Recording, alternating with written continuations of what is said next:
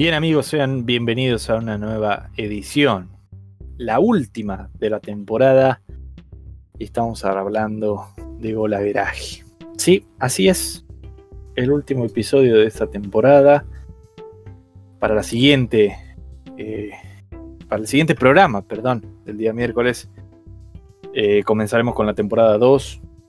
Eh, con el tema que nos presentará, bueno, nuestro querido periodista deportivo Diego Pérez, que también nos acompaña el día de hoy desde La Paz, Bolivia. ¿Qué tal, Diego?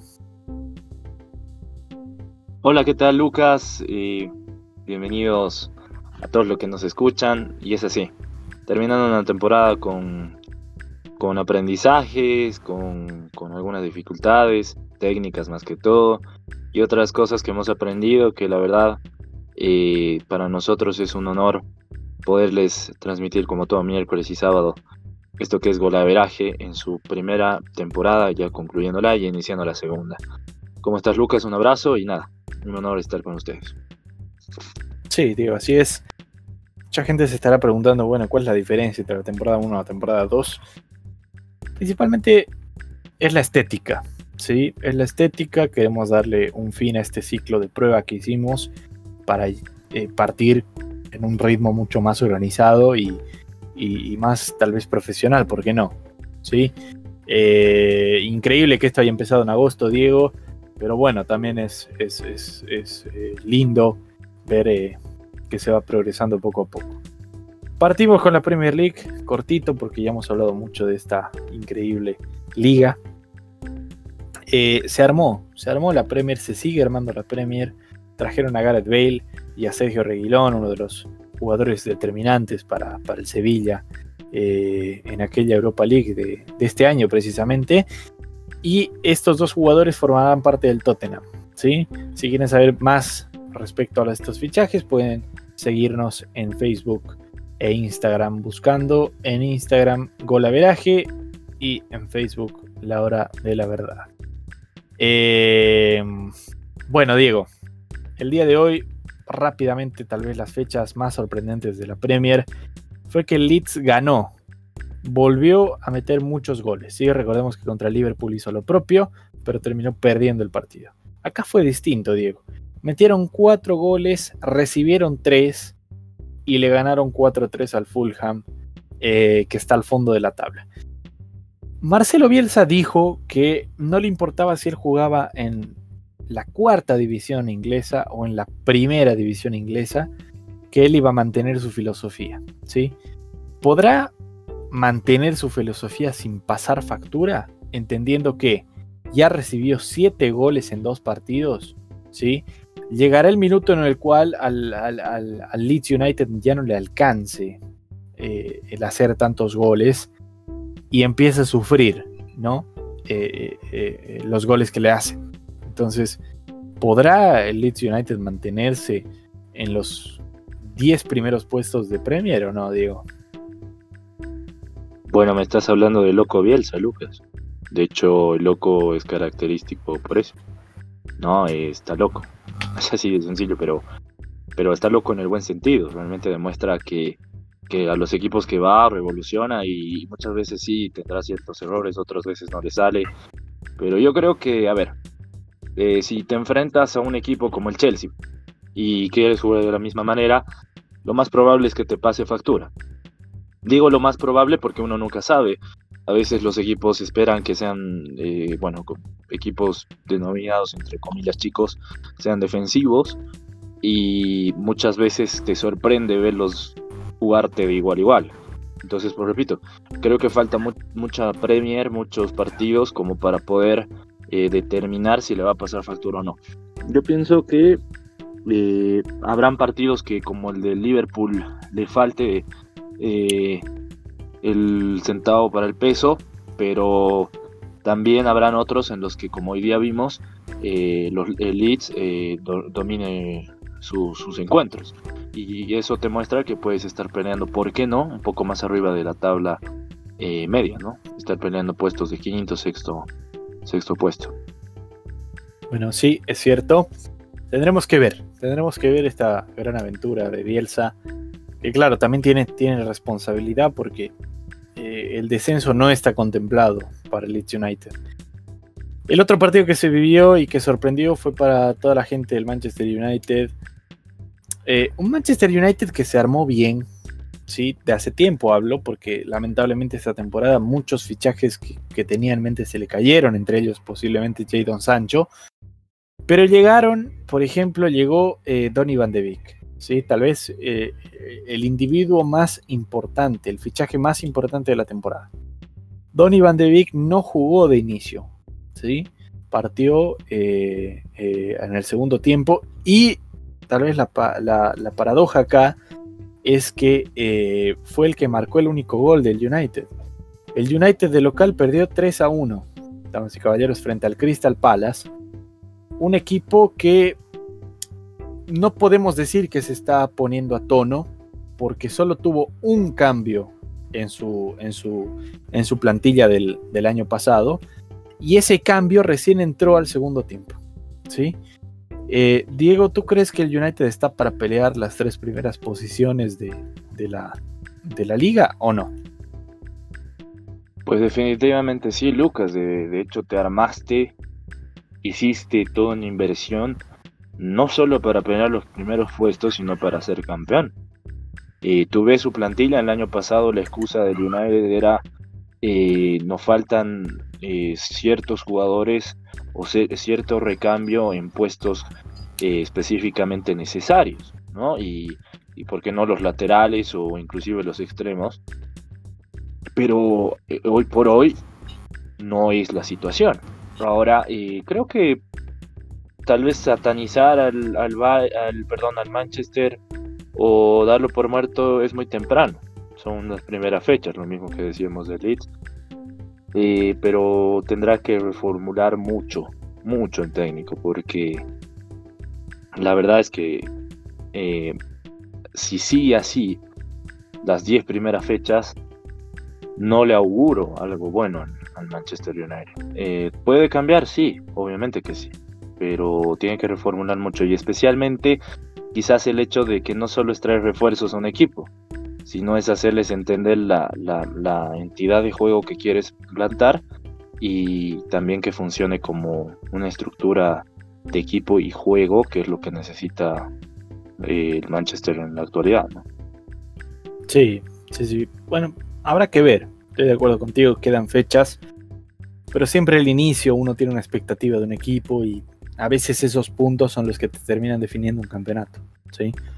Eh, pasemos ahora a la Bundesliga que volvió, gente. Volvió a la Bundesliga, así es, con dos partidos, pero uff, ¿qué quieres que te diga? ¿Sí? La Supercopa estaremos hablando en la nueva temporada, el día, el día miércoles, de la Supercopa Europea, pero lo que se le viene al Sevilla parece ya ser una crónica de una muerte anunciada, digo. Eh, y lo digo con todo el respeto del mundo. El Bayern Múnich goleó 8-0 al Schalke 04 eh, en una presentación pero formidable. Y discúlpenme, pero lo fue. Es formidable la presentación que, tiene el Bayern Múnich. No baja la cabeza y los jugadores que trajo el Bayern Múnich parece ser que responden, pero de una, ¿sí? Se fue Thiago Alcántara, pero no le importa al Bayern Múnich que se haya ido Thiago Alcántara. Le importa desde lo histórico, le agradecen, le, le aplauden, le, ponen flores, todo lo que quieras, pero siguen y siguen goleando. Leroy Sané y, Serge Gnabry, que eran los, entre comillas, no criticados, pero sí cuestionados, porque los dos recibían las dorsales de los históricos eh, Argen Robben y, Frank Ribery. Eh, todo el mundo decía, bueno, no, no es demasiado pronto, ¿no? Leroy Sané que recién está llegando, no será demasiado pronto. Los dos respondieron en este partido. Nabri con un hat-trick, Sané con dos asistencias, pero ¿qué partido se mandó? ¿Hay, hay un equipo que se le asemeje a este Bayern Múnich eh, que te suene. Bueno, lo que decía sí, eh, creo que no es coincidencia y la verdad eh, sería tonto pensar que el Bayern baje, su juego. Ha habido equipos, sí, que han hecho temporadas magníficas, temporadas correctas, buenas, y han bajado sus decibeles. Eh, no es el caso del Bayern. yo la verdad no me esperaba que, que baje ese ritmo futbolístico. Al contrario, esperaba que aumente y creo que lo está haciendo muy bien. Eh, sí, concuerdo contigo, creo que el Schalke no jugó un partido malo, simplemente se, se enfrentó a un equipo realmente que está así, toda una máquina. Eh, un equipo que se compare, eh, el de Guardiola, aquel Guardiola de, del 2009 para, para adelante, eh, porque, bueno, especialmente esa época del sextete, porque, a ver, em, la verdad es que era un equipo que lo han atrapado y lo han denominado como el tiki-taka, ¿no? Que justamente le dio la cobertura a la selección española, pero además de ello jugaba al toque, toque, toque, toque, toque y jugaba al lujo. Para mí la diferencia con el Bayern es que el Bayern no juega lujo, juega a presionar. Mientras tanto que en ese equipo del Barcelona jugaba a, a presionar, pero a hacer un juego de conjunto y vistoso, de lujo. Y repito, ninguno de los dos es malo, eh, simplemente son filosofías de juego. Y creo que si el Bayern realmente eh, sigue jugando de esta manera y no hay un equipo, digamos, que lea su debilidad o sus cosas en las que le pueda herir, bueno, pues estaríamos pensando en el doblete de la Champions o por qué no este, buscar eh, no solo el doblete, sino dominar Europa y me refiero con eso liga, doblete, eh, eh, la, perdón, el Mundial de Clubes, que no sé si obviamente se va a jugar, ojo, este, esta temporada, pero si considera el doblete puede jugar la próxima. Entonces, buscar estas adyacentes que nada raro lo, lo catapulten como uno de los mejores equipos de la historia, ¿no? Que me refiero que el Bayern no es que tenga historia, sino que, que no tenga, mejor dicho, historia, sino que eh, es un equipo que puede hacer en la actualidad este eh, historia justamente. Eso que trasciende. Sí, sí, sí, estoy de acuerdo contigo. Es un, es un equipo que todo el mundo tiene en la memoria, el equipo favorito, ¿no? El equipo que logra algo. Pero este Bayern es un equipo que de la nada tal vez, porque decimos de la nada en la ignorancia, pero de la nada te saca 8 goles, 5 goles, y, pasa el tiempo y te das cuenta que el Bayern ya es campeón, ¿no? Eh, es increíble, es increíble lo de este Bayern. Digo, tal vez el otro equipo que lo, que lo tiene, tal vez eh, a raya, ¿no? Lo tiene a punto, es el Borussia Dortmund, que en algunas ocasiones le ha aguado la fiesta al Bayern Múnich. Y eh, bueno, ahora quiere hacer lo propio el equipo de eh, Lucien Fabre. ¿sí?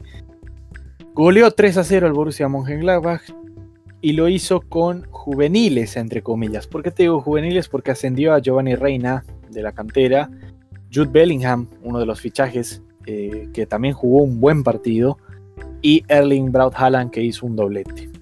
Estos tres jugadores que te digo y que parece ser que van a ser los pilares, no fundamentales, pero sí los pilares constantes eh, dentro de la, formación del Borussia Dortmund, tienen 20 años o menos. En el caso de Reina y Bellingham tienen 17 años. Esto sumale a Jadon Sancho, que tiene 20 años, si no me equivoco, o 21 a lo mucho. Eh, parece ser que 20 años tiene Jadon Sancho. Entonces, es una delantera de 20 años o menos, eh, y es increíble, es increíble, ¿no? Tú ves al Borussia Dortmund haciendo una buena temporada eh, este año y lo ves eh, haciendo una buena temporada en Champions League o no? Bueno, en lo que es la Bundesliga, creo que sí lo va a incomodar. Lo viene haciendo últimamente el Borussia al Bayern pero la, incógnita, la pregunta es si lo va a superar. Y para superarlo, obviamente, tiene que ganarle la liga. Y creo que todavía es muy temprano como para pensar eso. ¿no? En el duelo directo te, pondré, te podré responder esta situación, que puede pasar, ojo. Para mí es el único equipo en Alemania que lo puede eh, parar. Pero en lo que viene a ser eh, la UEFA Champions League en la última temporada el Borussia no ha tenido buenas presentaciones. Eh, de hecho, eh, viene con laureles justamente a participar de la Liga de Campeones, pero cuando se enfrenta ya a los rivales en grupos no le va bien. Creo que esta puede ser la excepción puede redimirse y por qué no junto con el equipo del Bayern eh, pensar en una revolución alemana que desde mi punto de vista en el 2013 ya pasó en la final, fue demostrado, jugaron los dos, pero para mí es, eh, la diferencia es que ahora los veo a los dos justamente más maduros en sus formas de juego, en sus formas de filosofía de manejo de equipo y estructura hasta dirigencial. Y bueno, creo que eso se puede demostrar en este, en este tiempo. Lo que tú decías de los jugadores juveniles creo que es muy importante eh, para el Borussia y, y, si sabe aprovechar justamente esto es donde le puede salir ganando al Bayern de Múnich en el sentido de tener jugadores tal vez no experimentados pero sí jóvenes y cuando tienes esto te ayuda inclusive en el sentido mismo de la agresividad, la lo transversal y tener un equipo más, más, más complejo y más competitivo. ¿no? Sí, sí, estoy de acuerdo contigo. Estoy de acuerdo contigo. El Borussia Dortmund ha demostrado y ha adquirido nuevos jugadores para por lo menos ser un poco más competitivo. Pero a veces le ha faltado y, eso se nota. Pasemos ahora, Diego, a eh, tal vez lo más importante de la actualidad, la Copa Libertadores acá en Sudamérica. Se vivió la primera fecha de la Copa Libertadores lo que significa que solo nos quedan tres fechas más. Se traduce eso en nueve puntos para pelear. ¿sí? Cualquier equipo que gane sus tres partidos tendrá nueve puntos. Cada uno sacará sus propias conclusiones. ¿sí? Grupo A, Diego. Eh, el grupo A con el Barcelona de Ecuador que tiene cero unidades, Independiente del Valle que tiene nueve puntos. Matemáticamente lo puede alcanzar, pero no superar por la diferencia de goles. Y a eso nos referimos con los nueve puntos, ¿no? ¿Qué equipos pueden todavía pelear algo desde lo futbolístico, no desde lo matemático? Porque desde lo matemático todos pueden a día de hoy, ¿sí? Tal vez en una cuarta fecha, en una quinta fecha ya podemos decir, no le alcanza. Muchas gracias por participar. Pero ahora no. Eh, Diego Independiente del Valle, qué desplante que hizo frente a, a Flamengo, un 5 a 0 que prácticamente lo clasifica lo clasifica a la, segunda, a la siguiente ronda. Y, bueno, un Flamengo que ahora tiene que empezar a, reconstruir y a redimir, ¿no? Eh, para que, para, perdón, ¿para qué? Para que Junior no lo pase por encima. Te pregunto, ¿Junior tendrá alguna chance de pasar por encima a Flamengo o no? Tiene la posibilidad de hacerlo tiene la posibilidad, pero tendrá que demostrarlo en cancha. Si me preguntas qué es lo que pienso, y le voy a dar la, la, chance, digamos, ¿no? De, pensar que puede suceder, repito, eh, tiene que ser en cancha que se demuestre esta situación. Ahora, respecto a lo que tú decías del de Independiente del Valle, sí no es coincidencia. Recordemos que Independiente del Valle viene haciendo esta revolución en cuanto a su fútbol no hasta hace poco de tres años atrás, ¿no? Eh, sacando a Boca, sacando a River de, las fases de cuartos y semifinales y llegando a una final que sí la perdió y que después de eso, eh, al, año siguiente gana una eh, Copa Sudamericana. Y este año está liderando nada más y nada menos que ante el grupo, ante el último campeón que es Flamengo de Brasil. Entonces yo creo que esto no es coincidencia, coincidencia ¿no? Lo que tú preguntabas respecto a que si Junior le puede dar a Flamengo, sí le vamos a dar el beneficio de la duda, pero, pero en la lógica creo que Flamengo y Independiente del Valle deberían ser los que estén dentro de la segunda fase. Sí, sí, obviamente en cancha es lo que se tenga que ver. Y yo creo que para el próximo sábado estaremos evaluando qué equipos ya están eliminados o qué equipos pueden todavía dar la pelea. Diego, te pregunto ahora, bueno, ¿qué semanita se viene, no? Supercopa, Libertadores, eh, se viene una gran semana.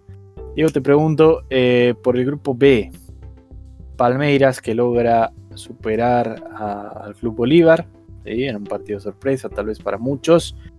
Y yo te decía, entre Bolívar y Guaraní se disputarán el, el segundo puesto eh, con el que se equivoque menos. ¿sí? El segundo puesto es para el que se equivoque menos.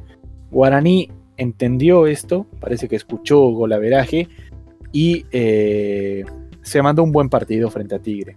le terminó ganando 4-1. Se asegura un poquito más eh, ese puesto de segundo lugar, mientras que Bolívar, luego de perder 2-1 de local frente a Palmeiras, se lamenta mucho lo que ha hecho. Chances tienen, chances tienen, es cierto, entre los dos tendrán que definirlo, pero Guaraní tiene ahora la delantera. Sí, sí, sí. Lo que pasa es que yo creo que no solo Guaraní entendió quizás el hecho de, aprovechar de, la displicencia y de la del malo manejo que tuvo eh, el Club Bolívar. ¿no? Evidentemente, y hay que ser claros en esto, eh, Bolívar jugó un partido malísimo, sí, en La Paz donde le dio la chance al Palmeiras de casi, ¿por qué no ya asegurar una eh, segunda fase con, lo que viene a ser eh, este, la, la etapa de grupos? Pero independientemente de eso, creo que jugó un partido correcto Guaraní, en el que le ganó a Tigre, que ojo, para mí no jugó mal, pese al resultado pero eh, creo que Guaraní fue más en el sentido de la necesidad y lo entendió así. Eh, para mí, Guaraní, si el siguiente partido que juega con Palmeiras y si no estoy mal lo hace en Brasil, asegura por lo menos un punto, para mí está dentro, ¿sí? Eh, dependiendo obviamente de lo que pase con Tigre y Bolívar, porque Bolívar viene, repito, jugando de una manera no muy buena, y Tigre, eh, tal vez dentro de los papeles, no pensando ya en una segunda fase, pero ¿por qué no pelear una, una, clasificación a la Copa Sudamericana? Sí, puede ser. A Tigre ya lo vemos fuera, es cierto. Eh, yo creo que, si bien por eso Guaraní tiene la delantera, tendremos, porque todavía quedan partidos, tendremos que ver incluso el enfrentamiento directo ¿no? entre Guaraní y Bolívar para ver eh, si es que logra algo el cuadro boliviano o no. O no. Eh, grupo C, Diego. Atlético Paranaense, que se mandó la remontada, se enfrentará, o sea, perdón, no, no, no. Eh, tiene seis unidades. Este es el grupo más parejo tal vez de todos, junto a los que vienen más adelante también. Colo Colo, que logra sus tres primeros, o sea, no, no, no, logra sus tres puntos luego de una temporada horrible en el fútbol chileno. Bisterman que se cae y Peñarol que también se cae. ¿sí? Eh, ¿Cuál es la situación? Para mí el grupo C es el grupo del que se equivoque menos, porque Atlético Paranense tampoco ha mostrado un fútbol, ¿cómo decirlo? Un fútbol eh, eh, que uno dice, bueno, este equipo está para ganarlo todo, ¿no? Ni siquiera para ganar su grupo, diría yo. Y aún así logra y le alcanza. Ahora, eh, lo que ha hecho Colo Colo, lo que ha hecho Wisterman, lo que ha hecho Peñarol han sido eh, eh, arreglar algunos errores que tenían o cometer errores que no tenían en otros partidos. ¿Cómo ves este grupo, Diego? Un grupo indeciso, ¿no? Porque uno al principio pensaba, tal vez sacando a Paranaense por el hecho de que es un equipo brasilero, por el hecho de que eh, bueno, eh, ha demostrado creo dentro de los partidos del grupo que ha sido nomás el más parejo. Eh, pensábamos que iba a ganar quizás dominando el grupo y no fue así. ¿no? De hecho le costó hasta no el último partido contra Vista, que lo logró. pero después de eso Sinceramente, eh, los demás equipos muestran una displicencia y una irregularidad eh, realmente tremenda, ¿no? Porque Wilstermann pierde en su cancha. Colo Colo le, gana a Peñarol, ¿sí? Y en los papeles eh, se suponía que Peñarol, si no ganaba, por lo menos empataba el partido, porque Colo Colo no viene bien en la liga chilena. Entonces, más allá de cómo venga igual Peñarol, pero era un poco más la probabilidad y no pasó esto. Entonces, ¿qué causa? Causa que Colo Colo pueda darse hasta el lujo de perder uno de sus partidos de un grupo y pensar quizás en asegurar los que tienen de local para, estar en segunda fase.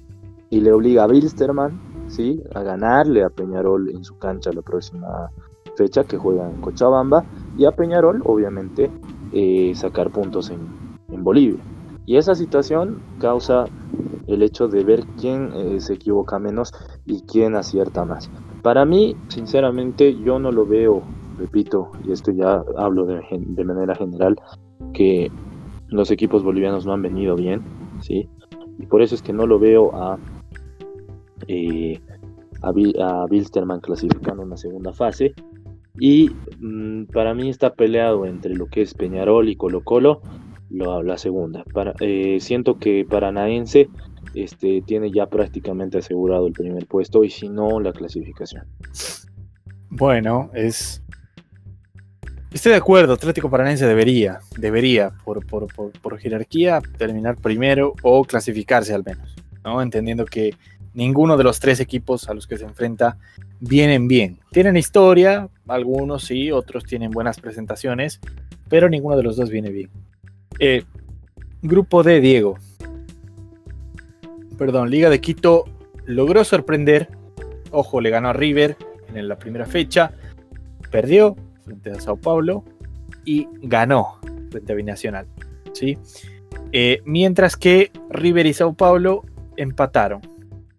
Hay gente que dice, bueno, River se lleva un punto de oro de, de Brasil. Yo eh, estoy en desacuerdo con eso porque para mí River buscaba los tres puntos, ¿sí? Y eh, tenía los tres puntos en el bolsillo. Eh, River fue River y terminó eh, dejando el 2 a 2 con dos autogoles evitables, no evitables, ya eso ya es criterio de cada uno, pero con dos autogoles que, que, dejan vivo a Sao Paulo, porque a mi criterio lo que busca Sao Paulo es perseguir a River, ¿no? Ahora, el problema, claro, no pensaban en Liga de Quito con seis unidades. Ahora te pregunto, Diego, eh, ¿cómo ves este grupo? Es tal vez uno de los grupos más parejos, si no el más parejo, porque Binacional tiene tres unidades y el puntero tiene seis unidades. Eh, ¿Cómo ves este grupo?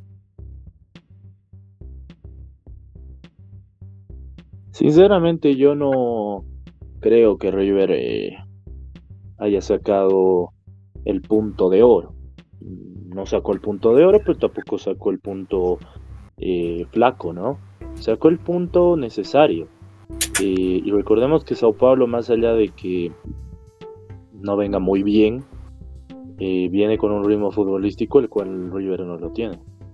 Entonces, yo creo que River jugó bien dentro de las posibilidades de, de lo que podía hacer, ¿sí?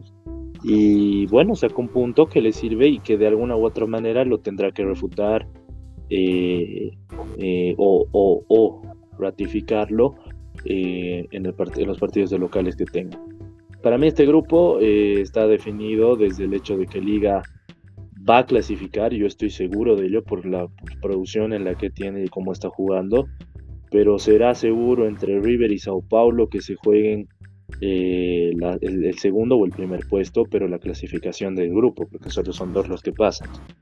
¿no? Y, el que quede eliminado tendrá el premio consuelo eh, de jugar este, la Copa Sudamericana, porque discúlpeme, Binacional realmente eh, yo, no yo no vi un juego o una producción que proponga algo para ponerlo de protagonista en esta lucha. Lamentablemente tiene una producción muy baja. Entonces creo que va a ser desde ese punto de vista, eh, repito, para mí River, eh, desde el sentido de una madurez más amplia en el sentido del juego, ¿no? Pero sí concuerdo con que eh, el punto dirá si sirve o no al finalizar esta etapa de grupo. Sí, terminaremos viendo quién se lamenta ese puntito o esos dos puntos perdidos al final de la, de la fase de grupos. En el grupo E, Diego, grupo de las sorpresas, y ni tanto la verdad, pero sí de una sorpresa en específico. La católica que venció a Gremio. Ahora un Gremio que viene mal, viene mal en el Brasileirao. Eh, y viene más o menos en la Copa Libertadores. ¿sí? Tiene cuatro unidades, sigue siendo segundo eh, Gremio. Pero claro, ahora le pisan los talones el América de Cali con 3 y la Católica que logra su primera victoria con 3. Si la Católica no ganaba ese partido, yo te diría que estaba prácticamente eliminada. ¿sí? Ahora se mete en la pelea, se mete en la lucha. No está muy lejos, porque eh, Internacional tiene 7 puntos nada más. Eh, y bueno, ahora habrá que ver cómo se termina desarrollando este grupo que para muchos era gremio, Inter pasan y listo y se termina todo. Pero claro, ahora se meten en la pelea el América de Cali y la Católica. Diego, eh, rápidamente, ¿cómo ves este grupo? Es sorprendente, Lucas, porque en el anterior programa nosotros destacábamos que Gremio, pese a las limitaciones en el Brasileirao, es Gremio, ¿no? Por el conjunto que tiene y por lo cómo llega. Y bueno, no vamos a redundar más en el sentido de los equipos brasileños, de cómo han tenido quizás esta pequeña ventaja de haber jugado eh, muchos meses antes eh, entre sus campeonatos locales y el Brasileirao pero quedó demostrado que la Católica quizás dentro de lo que viene haciendo en el torneo chileno, que no es malo, y eh, como ha venido eh, teniendo la producción en los últimos años, y jugó un partido en el que le da vida, y no solo para mí le da vida, sino que le da una oportunidad para poder en esta última etapa de grupos pensar en una clasificación a segunda fase. Muchos que se han limitado o se han eh, han, perdido ciertas chances y no han podido luchar. Y los que han hecho como la católica el, catapultarse ahora, lograrán pasar de fase o quedarse en la misma. Creo que la católica es la excepción y que si realmente sigue en ese juego que tuvo con Gremio, podrá clasificar eh, tranquilamente Lucas. Bueno, eh, grupo F, eh, Diego, el grupo F tal vez más definido. ¿Por qué te digo más definido? Por cómo se han ido llevando los partidos y cómo, mm, cómo se han manejado los mismos. ¿sí? Nacional, 9 puntos, clasificado por completo, como los otros grupos que también tienen un equipo con 9 unidades. Eh, todos sus partidos ganados, no tiene goles en contra. Es cierto, le ha costado ganar en algunos encuentros o los ha ganado solo con un gol, ¿sí? pero los ha ganado. Y eso ya es, ya es eh, lo que vale, lo que importa. Tiene nueve puntos. Racing, que perdió precisamente frente a Nacional, eh, tiene seis unidades, Diego. Seis unidades, pero futbolísticamente hablando, no, no fue una planadora Nacional frente a Racing, ¿no? Y eso obviamente te deja con eh, el sabor tal vez más dulce, más positivo, si eres un hincha de Racing. Estudiantes de Mérida, que, le ganó a la Ensa Lima, en el programa anterior decíamos en la batalla por el tercer lugar, porque yo personalmente no creo que Estudiantes de Mérida logre quitarle el segundo puesto a Racing. Si lo hace, un mérito enorme. Pero bueno, esa es la realidad. ¿Qué opinas tú, Diego? Creo que este grupo está, como tú dices, definido y concuerdo netamente contigo, Lucas. Eh, quizás hablar del tema o, o intentar pensar. No, eh, Racing se equivocó de local, sí, pero también Nacional jugó un partido realmente muy bueno. Yo no vi que, que algún error fatal le haya dado la victoria al Nacional con, lo que pasó con Racing. Racing simplemente se vio superado por Nacional. pero para mí están las cosas definidas. Es más, eh, puedo pensar y entender de que Racing y, Nacional se, bueno, serán los que pasen de fase. Bueno, Lucas, la verdad es eh, lindo escucharlo. Eh, bueno, escucharte a ti primero, ¿no? Escucharnos constantemente en esta primera temporada. Y de nuevo a la gente agradecerle a la que nos hace cada vez más grandes, cada vez más escuchados y, vistos en las redes sociales. Nos debemos a la, misma. Eh, nada, enviar un saludo, no se pierdan la segunda temporada, como dijo Lucas, de verdad, con muchas sorpresas. Eh, un abrazo Lucas y nada, hasta luego.